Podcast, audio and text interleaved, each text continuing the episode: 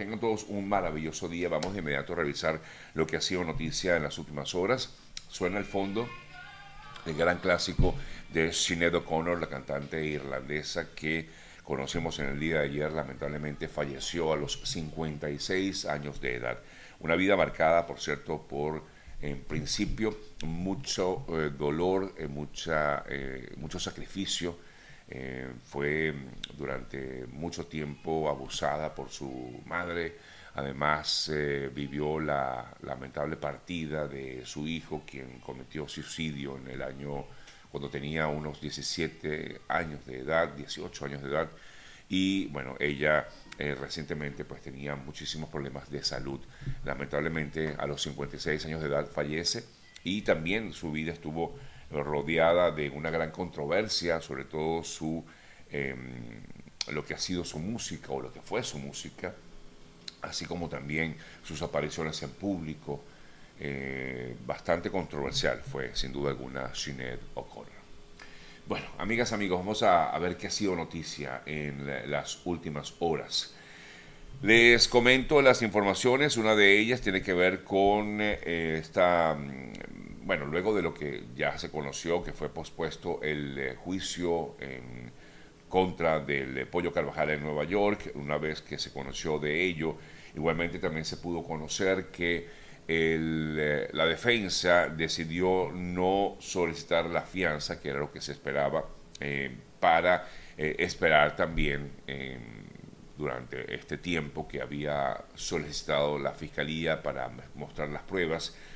para justamente ver de qué manera pueden ellos también buscar una fianza para que el pollo Carvajal continúe siendo juzgado, pero en libertad. No obstante, está en estos momentos detenido en una cárcel federal de Nueva York, específicamente en el Metropolitan Detention Center en Brooklyn.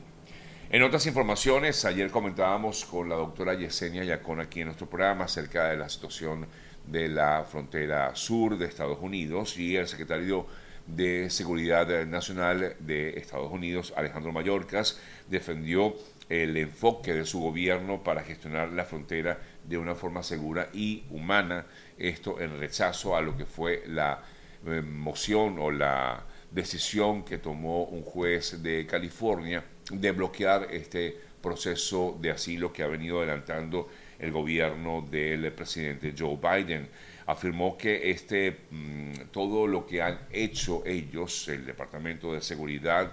en la frontera busca, como de lugar, brindarle a los migrantes una manera segura, humana, de poder entrar al país. Según Mallorcas, a pesar de que el sistema de inmigración actual está roto, los cruces ilegales por los puertos a lo largo de la frontera han disminuido de una manera sistemática en más de la mitad en comparación con el pico alcanzado antes del cierre del título 42 parte de lo que describía en el día de ayer Alejandro Mallorcas. En otras informaciones relacionadas con migrantes, les comento acerca de, esta situación que lamentablemente vivieron una serie de ciudadanos que iban en un autobús en eh, Colombia. Ayer comentábamos un poco acerca de este tema de que habían tenido los familiares problemas para poder repatriar los eh, cuerpos de las personas que fallecieron. Ayer finalmente los eh, cadáveres, los cuerpos de estos venezolanos que murieron en este accidente en Santander fueron repatriados, o por lo menos se dio a conocer que ayer fueron eh, repatriados que ayer se dio a conocer que fueron repatriados entre domingo y lunes, es la información correcta. La mayoría de las víctimas era de la población de Caja Seca en el estado Zulia y como comentaba, pues efectivamente fueron repatriados eh, a principios de esta semana. Él comentaba ayer, por cierto, a través de mis publicaciones, a través de mis eh, redes, eh, una situación que viven venezolanos en Trinidad y Tobago, y es que hay que recordar que un fallo del Tribunal Superior de Trinidad y Tobago eh, permite deportar a migrantes venezolanos sin estatus de refugiado y esto puede traer graves consecuencias para ellos. Y es por esta razón que han exigido la presencia de representantes de ACNUR para que estén al tanto de la situación de ellos. Algunos se encuentran detenidos, al parecer en muy malas condiciones a la espera justamente de lo que sería su deportación. También comentaba a través de mis publicaciones, de mis redes, un poco la situación que viven algunos ciudadanos venezolanos que viven en Islandia, en eh, esta zona del norte de Europa. Y es que hay una gran cantidad también de venezolanos que enfrentan una situación un poco delicada, eh, tomando en cuenta de que muchos de ellos han eh, solicitado asilo y se los han negado. Al parecer se los niegan porque afirman en ese país que la situación en Venezuela está mejor, ha mejorado. Y lo peor es que muchos de los que se encuentran en Islandia, que han solicitado asilo y se los han negado, no pueden regresar al país, pero el problema está en que no pueden volver a solicitar asilo porque justamente esto eh, se les complica además que se hace muchísimo más eh, costoso, costosa, eh, costoso para ellos y em, además hay leyes que impiden justamente el poder realizar ello, ¿no? Es por lo menos una de las informaciones destaca justamente esto y es que eh, hay un comité de apelaciones eh, que revocaría la decisión sobre el destino de los refugiados eh, de Venezuela ante lo que ha sido pues estas solicitudes negadas por parte de Islandia, de estas personas que se encuentran en Islandia. Un poco, nada fácil de entender, pero es un poco para que conozcamos que también increíble, pero hay una gran cantidad de venezolanos, no sé cuántos, pero sé que hay varias decenas de venezolanos que se encuentran en esta situación en Islandia. En otras informaciones les comento relacionadas con, otros casos, me voy hasta Venezuela, eh, ha sido noticia en las últimas, en los últimos días, el caso de 33 hombres que fueron detenidos por la policía bolivariana en Venezuela, en, en Valencia, perdón, supuestamente por participar en una fiesta sexual en un sauna privado. Esto ha generado una gran cantidad de comentarios, de reacciones, incluso ha habido protestas a las eh, puertas del Palacio de Justicia en Valencia para exigir la liberación de estas personas. Lo más reciente que tenemos con respecto a este caso es que eh, el tribunal admitió la acusación que presentó el Ministerio Público en contra de estas 33 personas detenidos eh, por supuesto ultraje al pudor y agavillamiento. Eh, la defensa insiste en que estas personas estaban allí em, porque es un lugar privado, que no estaban realizando ninguna fiesta y que no estaban realizando tampoco grabaciones que pudieran alterar el orden público, como en todo caso habría sido esgrimido por parte del Ministerio Público. Lo cierto es que el Tribunal Quinto Municipal de Valencia admitió esta acusación en contra de estas 33 eh, eh, personas y se, eh, mm, la jueza aceptó los cargos presentados y son por ultraje al pudor, como les decía, agavillamiento, es decir, reunión para cometer delito, y contaminación sónica, al parecer justamente porque habían organizado una fiesta que alteraba el orden público. No obstante, la defensa informó que no hay eh, razón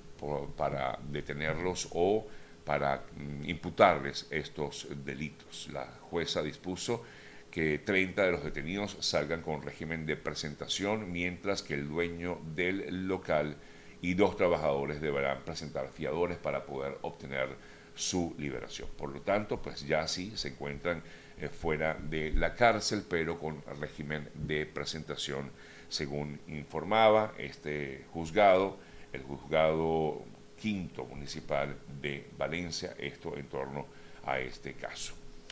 Otra de las noticias más destacadas en Venezuela tiene que ver con la decisión de la vicepresidenta de la Comisión Nacional de Primarias, María Uzcategui, de, de renunciar a su cargo en esta, eh, en esta comisión de primarias. Esto ha generado eh, pues, también algunas reacciones, incluso hubo algunos comentarios que hacía, entre otros, Diosdado Cabello, que tras la renuncia de esta vicepresidenta se reitera que ha habido o hay problemas en la en, el seno interno de la oposición y pues ante ello afirmó Cabello que llegarán hasta el final con las inhabilitaciones. Fue parte del comentario que hizo Diosdado Cabello en el día de ayer. Mientras eso ocurre, hemos visto eh, cómo algunos eh, de los eh, candidatos han informado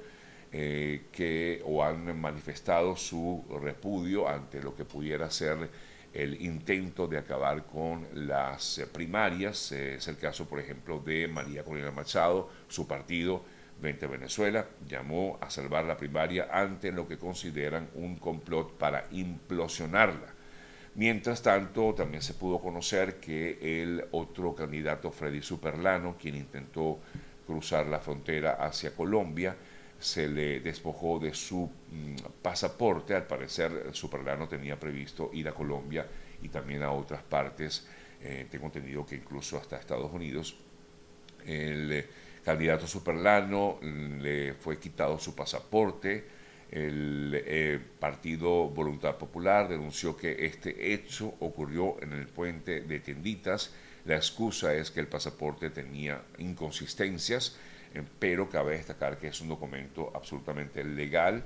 y que mm, por lo tanto, bueno, entiendo que por lo tanto el señor Superlano no pudo salir del país como lo intentaba hacer en teoría para em,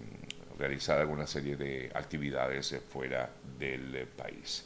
Eh, Carlos Prosperi, otro de los candidatos, también habló acerca de la renuncia de María Euskategui, María Carolina Euskategui, y él afirmó que esto pudiera traer graves consecuencias al proceso. La señora Euskategui habría renunciado, eh, supuestamente, por lo menos lo que se ha conocido de la renuncia de María Carolina Euskategui, por considerar que no están dadas las condiciones técnicas y logísticas para que el proceso de primarias eh, sea una consulta amplia y el alcance de la mayoría de los venezolanos independientemente de su estrato social. Eh, decía eh, la meta establecida sobre el número de asientos de votación no se ha podido alcanzar y luce cuesta arriba dado los tiempos del cronograma, tomando en cuenta que este proceso electoral se tiene previsto realizar para el próximo 22 de octubre. Así que ahí está un poco difícil la situación con las primarias. Vamos a ver qué resuelve en todo caso la comisión de primarias. Eh, en relación pues con lo que será como tal este, este proceso electoral. Seguimos con otras importantes informaciones, eh, bueno, hablando de, candidatos y de, la situación en Venezuela, para ir cerrando eh, lo que ocurre en Venezuela, entre otras informaciones, algunos candidatos se mostraron en desacuerdo con eh, la solicitud hecha por el presidente de Fede Cámaras, el nuevo presidente de Fede Cámaras, Adán Celis, eh, quien eh, solicitó el levantamiento de sanciones para Venezuela, em, entre otros Frei Superlano y Andrés Velázquez rechazaron este pedido que hizo el presidente de Fede Cámaras para el levantamiento de sanciones en Venezuela. Bueno, seguimos con otras importantes informaciones, eh, algunas de las que han eh, ocurrido aquí en Estados Unidos. El acuerdo judicial de Hunter Biden, el hijo del presidente, de declararse culpable de dos violaciones impositivas, fracasó, al menos en principio, luego de que la jueza federal de Delaware, eh, que justamente sigue la causa, expresó preocupación por un pacto sobre una acusación grave de posesión de armas. Por lo tanto, o por ello, el desenlace deja abierta a la investigación que lleva años de los negocios del hijo del presidente Joe Biden, Hunter Biden. En otra información también relacionada con el mandatario, eh, una investigación de juicio político por parte de la Cámara eh, sería eh, un primer paso para presentar argumentos o artículos de un juicio político en contra del presidente Joe Biden. Eh, uno de los que habló fue el representante, el presidente de la Cámara de Representantes o speaker de, speaker de la Cámara de Representantes, Kevin McCarthy, quien dijo que podría iniciarse una investigación de un juicio político contra el mandatario si la administración no logra dar o proporcionar la información solicitada por comisiones que justamente investigan al presidente y también a su entorno directo, es decir, a su familia eh, directa.